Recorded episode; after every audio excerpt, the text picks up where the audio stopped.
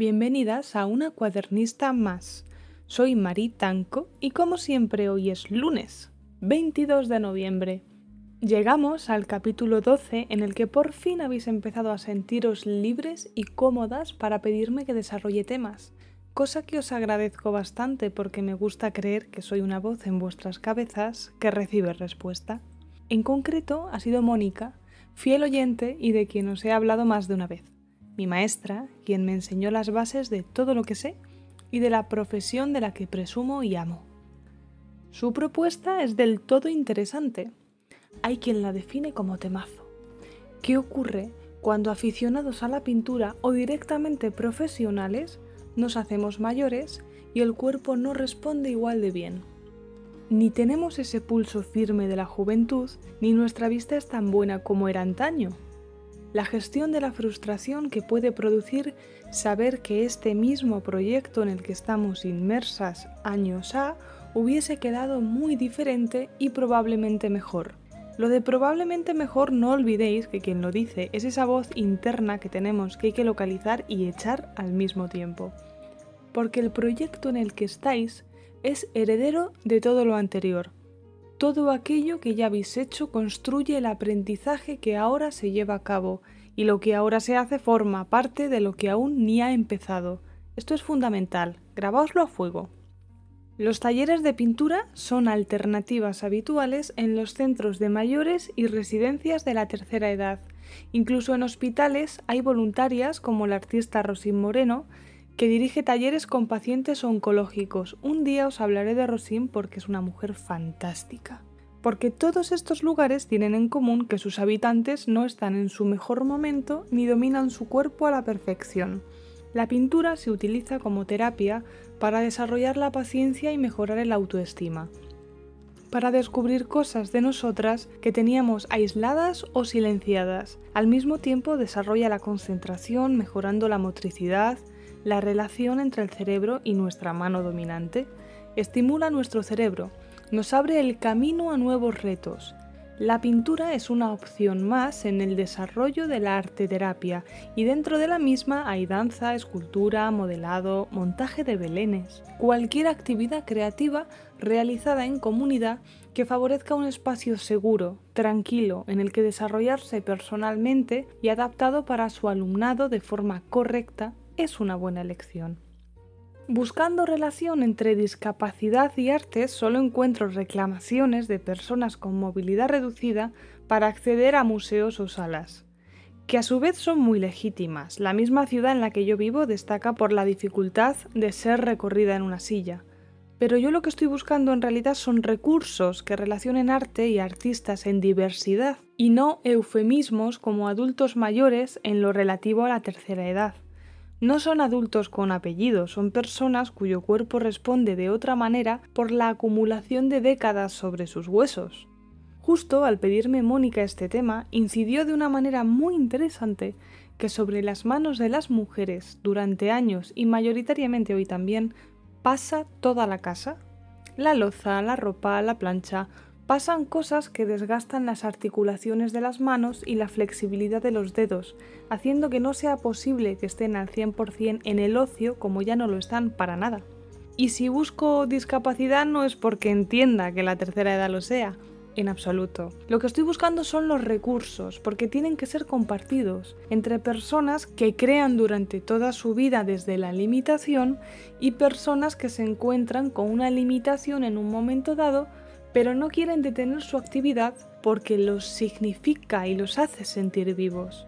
Pero no he encontrado gran cosa y eso me pone triste. Tampoco he hecho un doctorado sobre el tema, simplemente una búsqueda rápida de un ratito. Y más allá de extensores de pincel y lápiz, acopladores posturales o tientos para la dominación del pulso, poco más.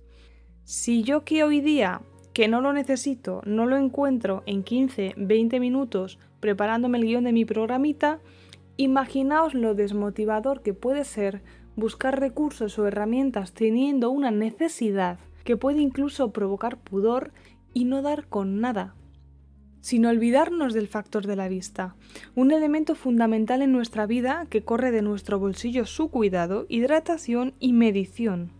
En mi caso, que tengo ojo seco, tengo que tener un especial cuidado con el abuso de las pantallas, echarme gotas con mucha más frecuencia de lo que lo hago y sé que tengo en la córnea la cicatriz de una queratitis, una infección que superé hace unos años y que deja una marca interna. Si esta es mi historia ocular y no tengo 30 años todavía, imaginaos lo que puede llegar a preocupar para alguien con más recorrido vital la sola idea de forzarla es más fácil decantarnos por desistir y optar por otra actividad, descartar la pintura. Te tiene que apasionar para que las ganas puedan más que el miedo, y es que el miedo y la soledad que invade a una dolorosa mayoría de mayores produce una combinación muy triste, por lo que cuando me encuentro con personas cuyas ganas son apabullantes y pintan a pesar de todo, me emociono. Hay un factor que me gusta tener en cuenta y es que la capacidad de concentración que tenemos varía en la vida, a lo largo de la misma y en función de la persona. No podemos pedirle horarios laborales a los niños en el cole ni una focalización perfecta y continuada durante dos horas a quien lleva 70 años acumulando recuerdos. Somos seres dispersos y sobreestimulados. La realidad es esa y exigir lo contrario a veces es forzar. La pintura, la ilustración y el dibujo ha de apetecer e ilusionar. 10 minutos de aprendizaje son mucho más útiles que 50 de agotamiento. Aparte, es más fácil encontrar una exposición donde las personas ancianas sean los modelos que donde sean los artistas. Si vemos una exposición de mayores normalmente queda degradada a terapia ocupacional y a través de eso se enmascara que tienen la exactamente misma necesidad que cualquiera de expresarse mediante su producción artística. No es un entretenimiento, necesitan soltarlo y comunicárselo al mundo, como tú y como yo. Es innegable que el desarrollo de la creatividad artística sí tiene propiedades terapéuticas, pero a cualquier edad y en cualquier condición física. Desarrolla en los niños y frena el deterioro en los ancianos, conecta y relaja con nosotros mismos. En palabras de Mónica Aranegui, la pintura es una manera muy fácil de acercarnos a los problemas y traumas y de conocernos a nosotros mismos a cualquier edad, se trata de quien fue directora del grado de Bellas Artes en la Escuela TAI y actualmente es vicedecana de Políticas de Igualdad, Responsabilidad Social y Cultura en la Universidad Autónoma de Madrid. Continúa con un de hecho, conecta mucho con la parte de los recuerdos, nos facilita el acceso a ellos, así que la creatividad artística, aunque es un jarabe para todos, cobra especial relevancia cuando la desarrollan personas de tercera edad, más que servirnos para adquirir nuevas competencias, frena el deterioro cognitivo. Personalmente me han acompañado en los estudios de arte personas de entre 3 años y 90, de peques cuyo universo todavía se centra en mami y poco más, frente a otras mujeres, porque sí, en su mayoría siempre fueron mujeres, que decidieron que ningún momento era demasiado tarde para aprender algo nuevo, seguir creciendo en nuevos aspectos vitales, cada una de estas compañeras de entonces tenía su problemática particular.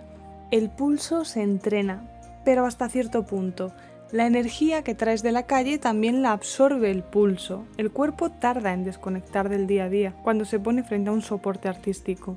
Y cuando el pulso no responde o las manos no funcionan como recordábamos que eran capaces, lo siguiente en llegar es la frustración. Porque antes sabías y ahora no. Simplemente hace falta más tiempo un ejercicio de inmersión que focalice realmente en dónde estamos y qué vamos a hacer.